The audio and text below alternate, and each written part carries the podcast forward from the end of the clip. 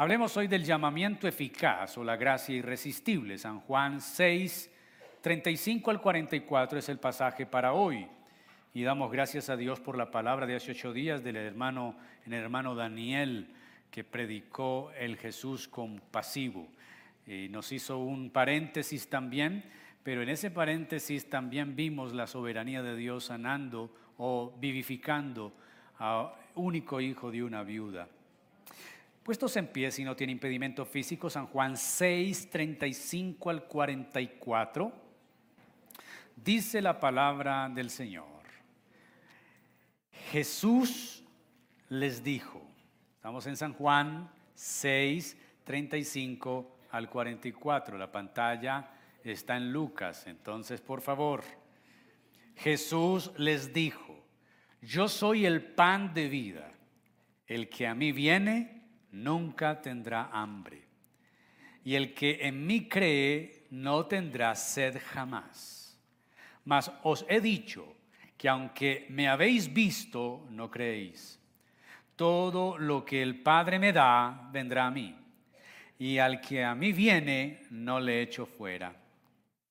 Porque he descendido del cielo no para hacer mi voluntad, sino la voluntad del que me envió. Y esta es la voluntad del Padre, el que me envió, que de todo lo que me diere no pierda yo nada, sino que lo resucite en el día que.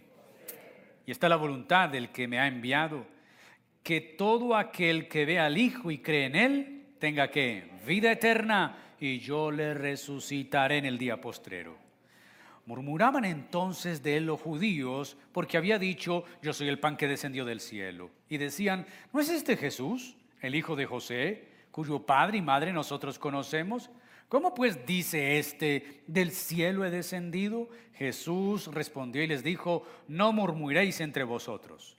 Ninguno puede venir a mí si el Padre que me envió no le trajere, y yo le resucitaré en el día postrero.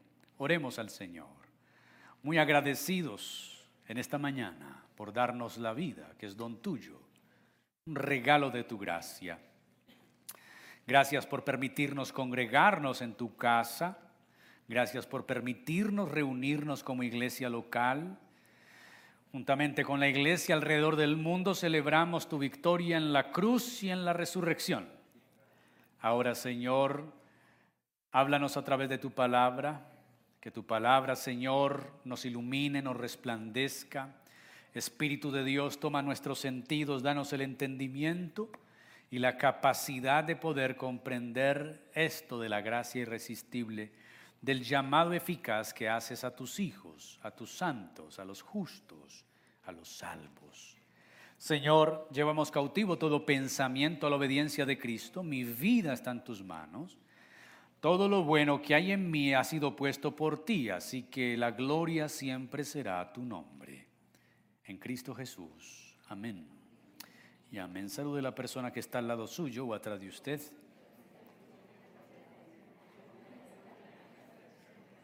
Dígale buen día. Me alegra verle en la casa del Señor.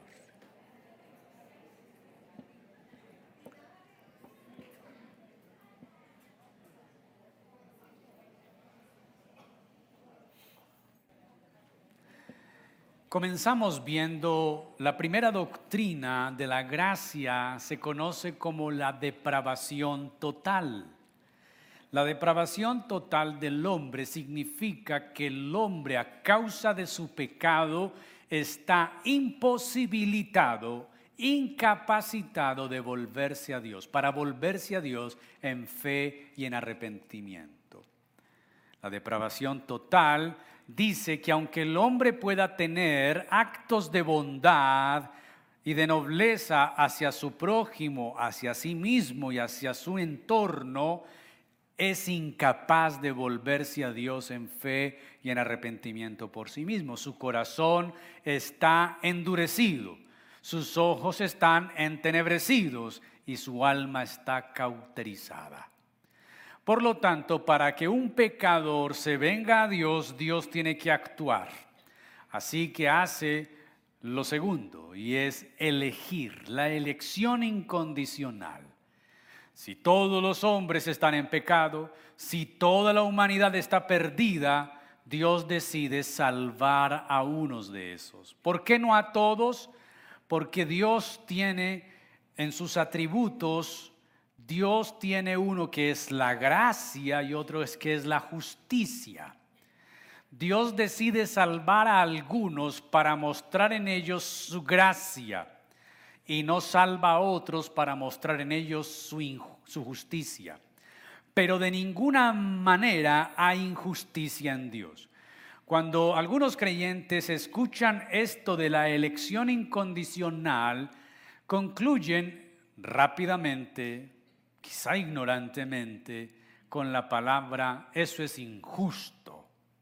Ahora, hermanos, ¿quiénes somos nosotros, pecadores por naturaleza, para poder juzgar las decisiones de Dios y determinar lo que es justo o injusto? No somos nadie para hacer eso. Recuerde que toda la raza humana ha pecado.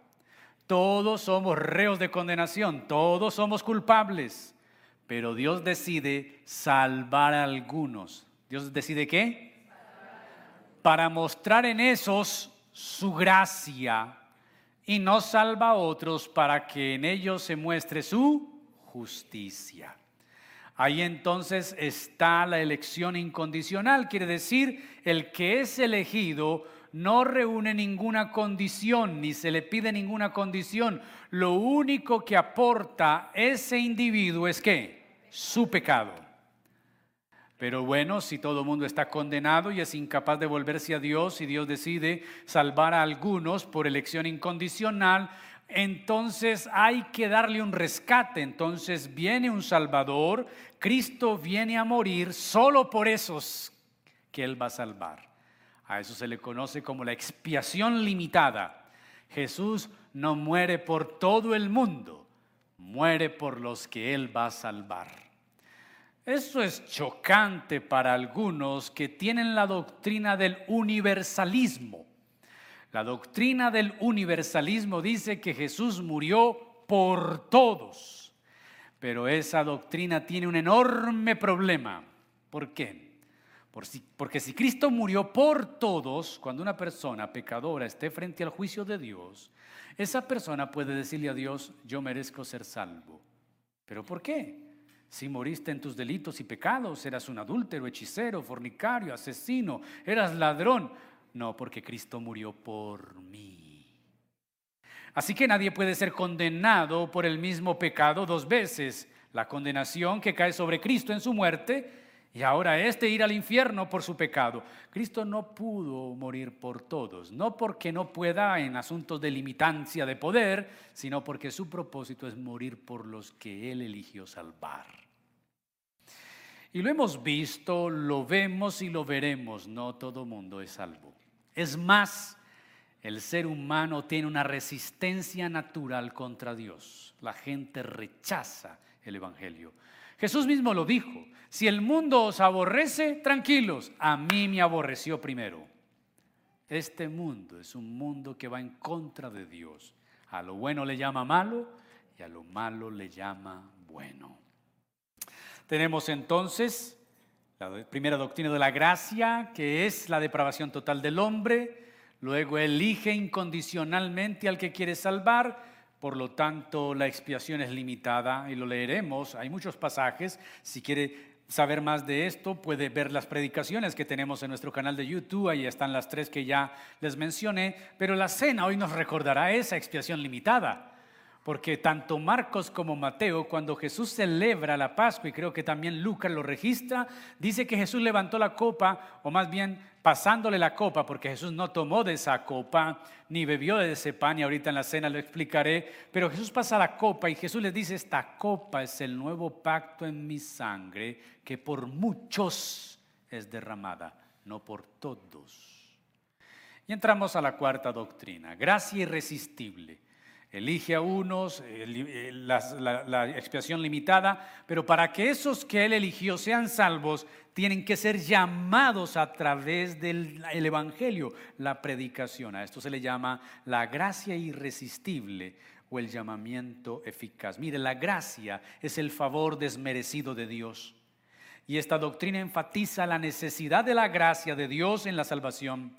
Si el hombre no puede hacer nada para salvarse, Dios debe actuar. Dios debe proporcionar la gracia para que el hombre se salve. Esa es la obra de la gracia irresistible, también conocida como gracia especial o eficaz, porque es un llamamiento efectivo. Los que se oponen a esta doctrina podrían sugerir, si la gracia es irresistible, Dios está forzando a algunos a llegar a Él en contra de su voluntad, pero esa no es la idea de la gracia irresistible. Se entiende de esta manera. No hace que quien llegue a Él lo haga en contra de su voluntad, más bien la gracia irresistible hace que el individuo desee llegar. Así se ve en la definición que el teólogo Berkhoff da en su teología sistemática, abro comillas.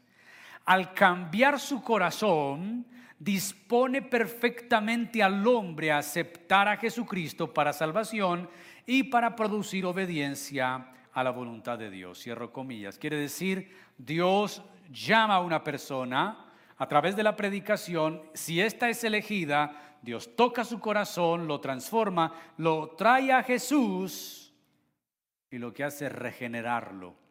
Y luego le da lo que necesita para sostenerse y vivir en esta vida, que es la fe. Así que la regeneración del hombre antecede a la fe. Recuerde que lo que aporta el pecador para ser salvo es que su pecado. John Piper lo define de esta manera en su declaración de fe de la iglesia Bethel, hablando de las doctrinas de la gracia. John Piper dice, la doctrina de la gracia irresistible significa que Dios es soberano y puede vencer toda resistencia cuando Él quiere. Daniel 4:35, en el ejército del cielo y en los habitantes de la tierra hace según su voluntad. No hay quien estorbe su mano y le diga, ¿qué haces? Pero el Salmo 115, 3 nos recuerda, nuestro Dios está en los cielos, todo lo que quiso ha hecho. Cuando Dios emprende a cumplir su propósito soberano, nadie se puede resistir exitosamente, nadie. Y aunque no es un contexto de salvación, cuando Dios se propone algo lo cumple. El ejemplo es Jonás. Jonás ve a Nínive. Jonás dice, ni, ni que me paguen, allá no voy compra el pasaje, se va para Tarsis, Dios mueve el mar, el barco se va a hundir y Dios le dice a Jonás, ¿vas o vas? Jonás termina yendo, porque cuando Dios se propone algo, lo hace. Mire, un testimonio vivo de la gracia irresistible, esa gracia que vence nuestra rebelión, somos nosotros. Pero antes de hablarle de ese testimonio vivo, escuche esto. Más específicamente, la gracia irresistible se refiere a la obra soberana de Dios para vencer la rebelión de nuestro corazón y para traernos a la fe en Cristo para que podamos ser salvados. Si la doctrina de la depravación total es verdad, no puede haber salvación sin la realidad de la gracia irresistible. Si estamos muertos en delitos y pecados, totalmente incapaces de someternos a Dios, entonces nunca creeremos en Cristo a menos que Dios venza nuestra rebelión. ¿Y cuál es el testimonio vivo? Nosotros.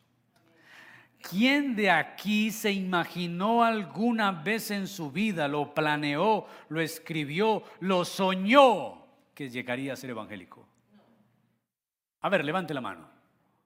Ninguno. Es más, cuando nos hablaban de la Biblia, ¿qué hacíamos? No, no, no, no, no, qué fastidio. No, no, no, no me hable de eso. No, no, no, no, me choca. Odiábamos a los evangélicos.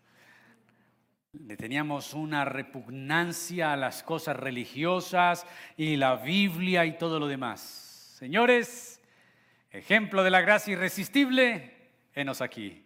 Él nos venció terminó venciendo nuestro obstinado corazón. Jeremías lo dice en el contexto de su llamamiento profético, me sedujiste, oh Señor, y fui seducido. Más fuerte fuiste que yo y me venciste. La gracia irresistible significa que aunque el hombre se resista, la gracia es capaz de vencer esa resistencia. Y es lo que ha sucedido en nosotros. El Señor nos venció. Mire, la gracia irresistible es la obra sobrenatural de Dios. Él actúa en el alma del individuo y cambia toda la naturaleza por la operación del Espíritu Santo. Y aquí con la unidad de propósito, el Padre y el Hijo enviaron al Espíritu Santo al mundo para aplicar la salvación a los elegidos y redimidos. El Espíritu Santo vino para convencernos, convencer a los elegidos de justicia, de juicio, de pecado, para volvernos al Hijo. Y todos aquellos que el Padre le dio a Jesús son llevados al Hijo en el tiempo divinamente señalado. El Espíritu quita de cada elegido su incrédulo corazón de piedra, endurecido y muerto en pecado, y lo reemplaza con un corazón creyente de carne, receptivo, vivo para Dios. El Espíritu implanta vida eterna dentro del alma espiritualmente muerta. Él concede a los hombres y a mujeres elegidos los dones del arrepentimiento y la fe, lo que les permite creer que Jesucristo es el Señor. De repente, todas las cosas se vuelven nuevas. La vida nueva del Espíritu produce un nuevo amor por Dios. Nuevos deseos de obedecer la palabra de Dios producen una nueva búsqueda de santidad. Hay una nueva dirección de vida, vivida, con una nueva pasión por Dios. Estos nacidos de nuevo dan evidencia de su elección con el fruto del Espíritu Santo, con el fruto de la justicia.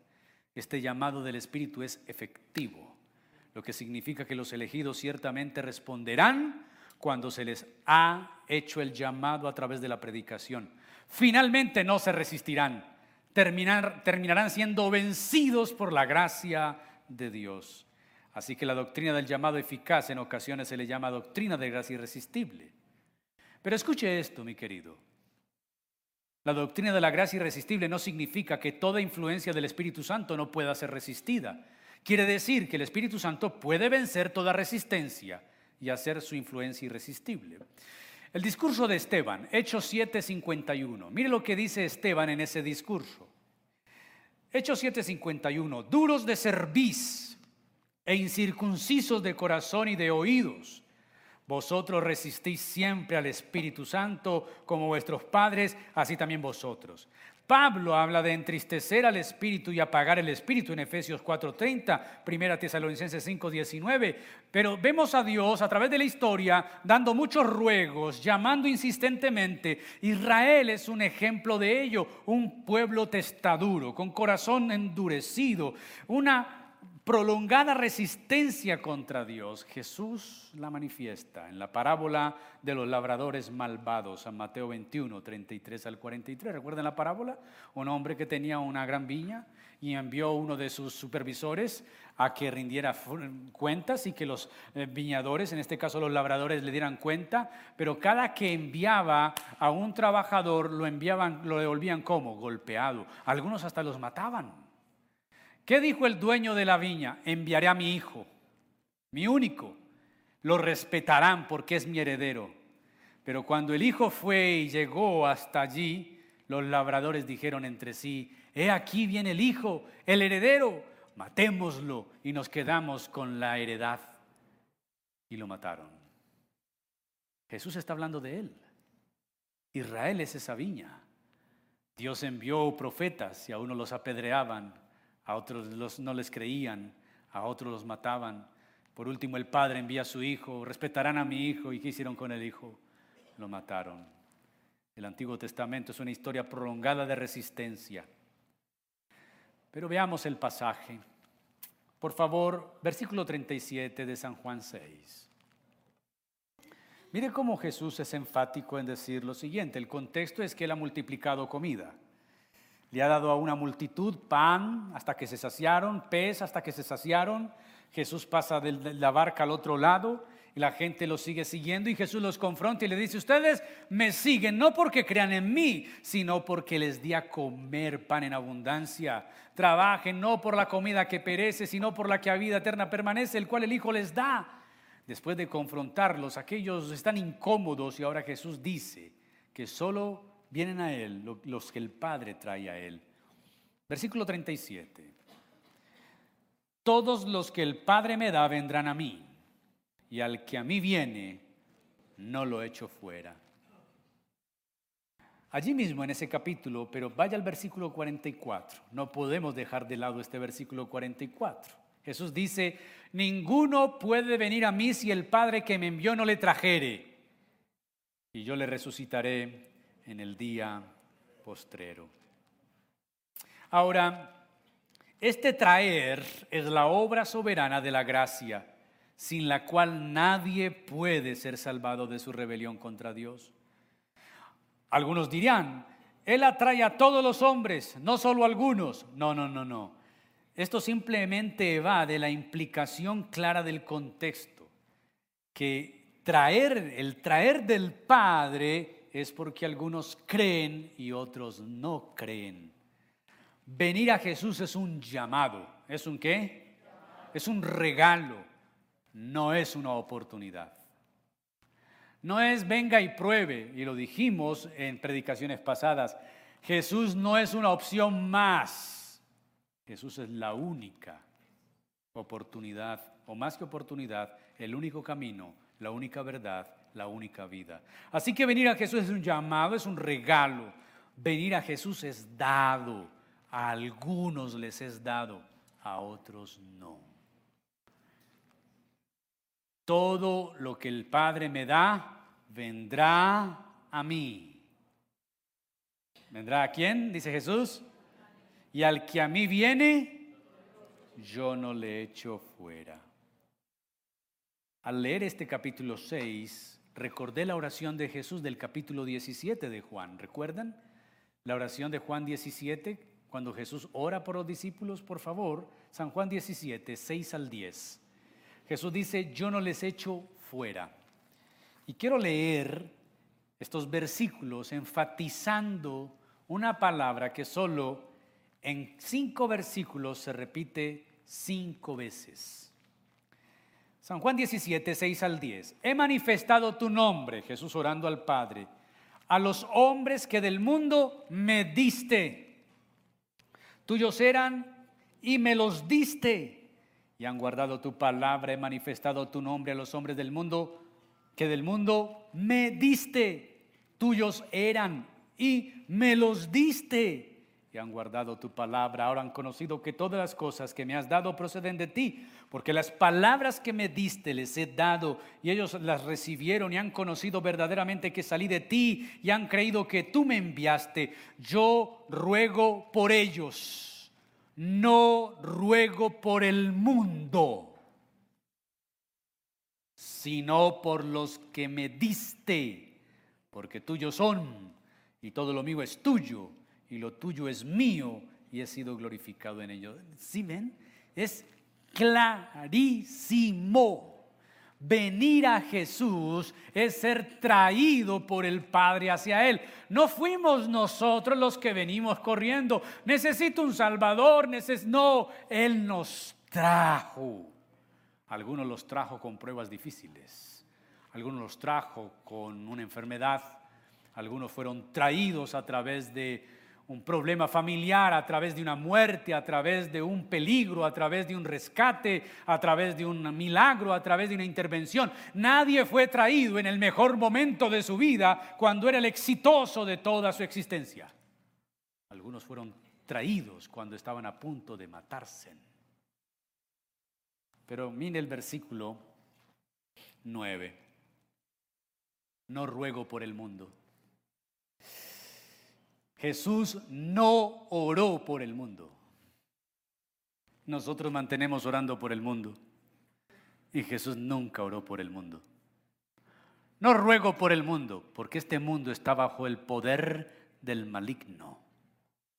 Yo ruego es por los que me diste.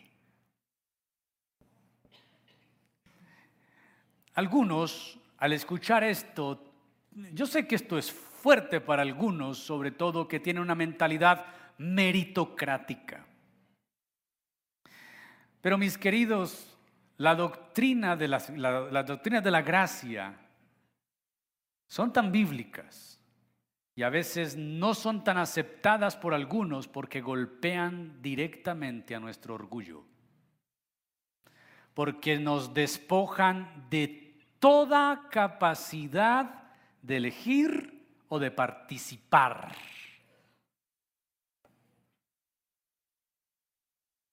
No les echo fuera. En San Juan 10, que ya lo leímos en ocasiones pasadas, dice que las ovejas que el Padre me dio, que Él cuida de ellas. Nadie las arrebatará de mi mano. Eso es, eso es fuerte. Eso es, eso es hermoso. Creyentes que mantienen comiéndose en las uñas y tomando aromática porque les da miedo del diablo, mientras Jesús dice, nadie la va a arrebatar de mi mano, nadie. Así que lo primero es Jesús y los que el Padre le da son sus elegidos. Vienen a Él porque el Padre los trae. Todo el mundo ha recibido y está recibiendo el llamado a la salvación. Todo el mundo. Y así tiene que ser. Todo el mundo tiene que recibir el llamado a la salvación, todo el mundo. Pero solo unos responderán. Un ejemplo. Aquí está todo el mundo representado. Se les predica el mensaje de salvación, se les presenta a Jesús como el redentor. Se les predica el mismo mensaje. Algunos lo reciben, otros lo rechazan. Quienes lo reciben, ¿por qué lo reciben y los otros no? Si es el mismo mensaje. Quienes lo reciben, lo reciben porque Dios ese llamamiento general lo volvió eficaz en los que Él quiso elegir. Así que en los que él quiso elegir les puso un corazón receptivo, humilde, para que aceptaran y el Espíritu Santo vino y convenció de justicia, de juicio y pecado. Y ese que escuchó el mensaje ahora lo recibió, no porque fue más inteligente, ni porque es más humilde, ni porque es más sencillo, ni porque yo lo merezco, no, porque Dios hizo su obra en él. Y el que no lo recibió, ¿qué pasó? Dios no hizo su obra en él. Pero eso es injusto, no es injusto es soberanía. ¿Es qué? Segundo, Jesús y la voluntad del Padre, versículo 39. Y esta es la voluntad del que me envió, que yo no pierda nada de lo que Él me ha dado, sino que lo resucite en el día postrero. No pierda nada. Por eso nosotros no creemos que cuando una persona es salva se va a perder, es salva. Ya el Señor la salvó. Ahí entonces la salvación no se pierde, la obra de Cristo aplicada en un creyente nunca se pierde. Ahí entonces yo puedo entonces ser salvo y me para el mundo. Un salvo no piensa así. Si piensas así no eres salvo. Porque el que es salvo aborrece al mundo aborrece lo que Dios aborrece y ama lo que Dios ama. Pero si tú dices ser salvo y dices, ah, como yo soy salvo, me puedo ir para el mundo, me voy a parrandear la vida, me voy a beber todo lo que me ofrezcan y me voy y luego igual voy a ser salvo, no eres salvo, eres un impío. Donde en quien no habita el espíritu de Dios. Eres un sensual que no tiene el espíritu, eres un carnal. San Juan 12, 17. Paralelismo entre San Juan 6, ese discurso de Jesús sobre los que el Padre le da y vienen a Él, y la oración de Jesús por los que ya vinieron a Él, que son sus discípulos, y esos discípulos representan a, a toda la iglesia en todos los tiempos. San Juan 17, 12, cuando estaba con ellos en el mundo, yo los guardaba en tu nombre. A los que me diste, yo los guardé y ninguno de ellos se perdió. ¿Sino quién? El hijo de perdición, para que la escritura se cumpliese. Específicamente, Juan 6, 64, 65 dice, escuche esto, mas hay algunos de vosotros que no creen, porque Jesús desde el principio sabía quiénes eran los que no creían y quién le había de entregar. Y dijo, por eso os he dicho que ninguno puede venir a mí si no le fuere dado por el Padre. Jesús sabía quiénes creían en Él y quienes no creían en Él. Y sabía quién le había de entregar. Note la razón por la que Jesús dice esto es explicar por qué hay algunos que no creen. Lo podríamos parafrasear así, dice John Piper. Jesús sabía del principio que Judas no creería en él, a pesar de todas las enseñanzas que escuchó, las invitaciones que recibió, los milagros que observó. Y porque él sabía esto, él lo explica con las palabras, nadie puede venir a mí a menos que le sea dado por mi Padre. Judas no fue dado a Jesús por el Padre. Habían muchas influencias en su vida para bien, los milagros, los discursos, las enseñanzas, pero el regalo decisivo y la gracia irresistible no le fue dado a Judas. Dios lo dejó a su antojo, a su pecado. ¿Cómo así? ¿Jesús sabía que Judas lo iba a entregar? Sí. Entonces, ¿para qué lo eligió? Eso no se pregunta. Y que Jesús lo dice, lo que pasó con Judas pasará con muchos en las iglesias. No todo el que me dice Señor, Señor entrará al reino de los cielos. Judas gustó de la gracia, estuvo expuesto a influencias de la gracia, milagros, palabras, discursos, pero nunca le fue dado el regalo de la gracia irresistible. El que su corazón fuera vencido, fuera quebrantado para arrepentimiento y viniera, Jesús. Ay, pero Judas se arrepintió y devolvió la plata. Eso no es arrepentimiento, eso es remordimiento que remordimiento y arrepentimiento son dos cosas muy diferentes. Según la filosofía del chavo del ocho, remordimiento es cuando un perro te muerde dos veces.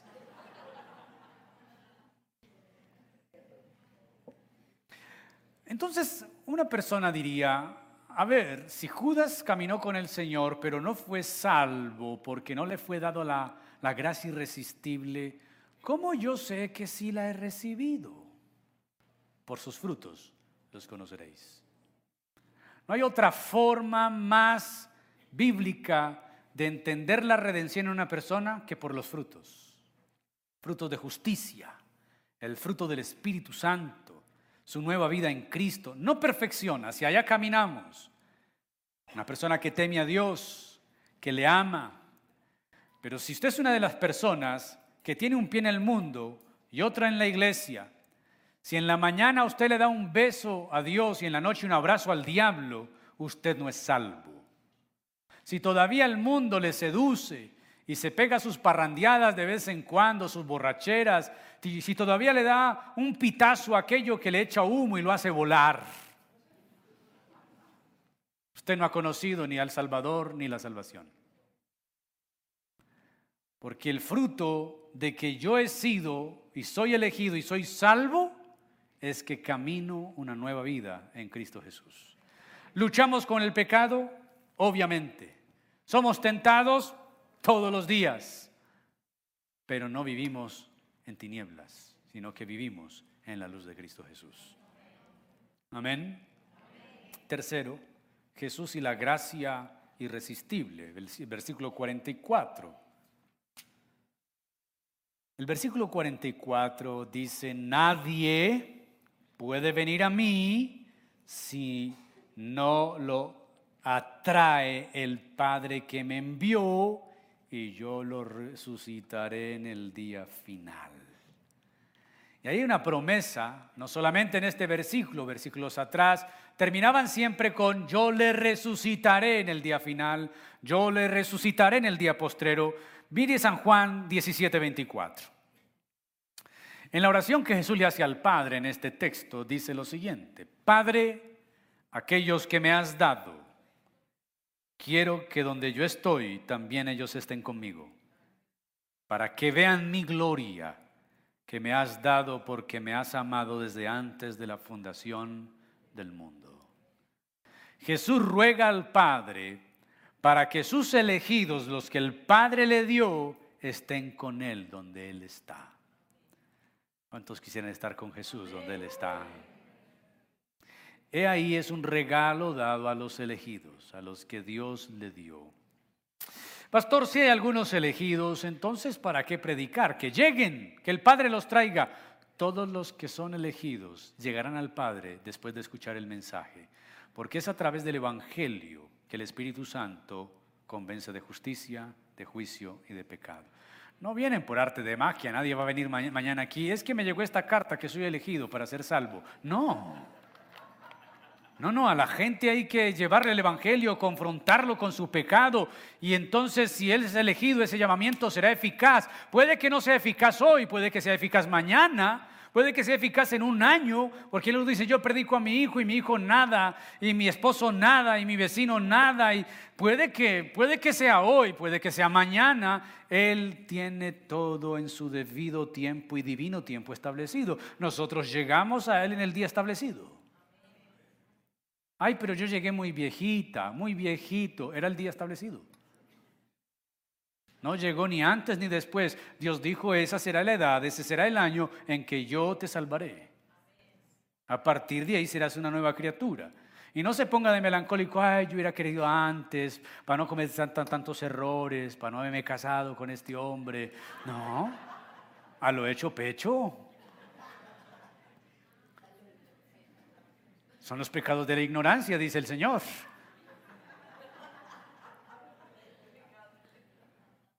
No se ría, hermana, que su esposo puede decir lo mismo de usted. Entonces la gracia irresistible se refiere a la obra soberana de Dios para vencer la rebelión de nuestro corazón. ¿No le parece eso maravilloso? Que el Señor venció nuestra rebelión? Para concluir, alguien podría argumentar, si el Espíritu Santo nos tiene que traer a Dios, pero podemos utilizar nuestra libertad para resistir o aceptar ese atraimiento, entonces, ¿dónde queda la libertad? Bueno, la respuesta es, a menos del esfuerzo continuo de la gracia salvadora, nosotros siempre, siempre utilizaremos nuestra libertad para resistirnos a Dios, siempre. A menos de esa gracia de Dios. Eso es lo que significa ser incapaz de someternos a Dios. Si una persona, escúchese esto, si una persona llega a ser suficientemente humilde para someterse a Dios y arrepentirse, es porque Dios le dio a esa persona una naturaleza nueva y humilde para arrepentirse. No fue porque de sí mismo partió eso. Si una persona se queda desanimada, dura de corazón, endurecida en su conciencia, orgullosa para someterse a Dios, es porque a esa persona no se le dio un espíritu humilde para arrepentirse a Cristo. Se la dejó como Jesús dejó a Judas. No, no, no, te voy a dar gracia irresistible. En ti muestro mi justicia. A estos les doy gracia. Muestro mi favor. ¿Y estos lo merecen? No. ¿Hicieron alguna obra? No. ¿Qué fue lo único que contribuyeron? contribuyeron? Su pecado. No nos gusta esta doctrina porque, como lo dije ahora, es una cachetada a nuestro orgullo. Nos despoja de toda virtud. Nos despoja de todo lo que pudiéramos nosotros aportar para esto. Y nuestro orgullo no quiere recibir eso y decir, ¿cómo así? O sea que yo soy salvo y, no hice nada, sí hiciste mucho, pecaste mucho. Pero, pero yo he sido bueno, yo a nadie he matado, yo no robo, pero tus justicias delante del Señor son como trapos de inmundicia, eso no, no te sirve, no abona. Pero, pero entonces, eh, ¿por qué?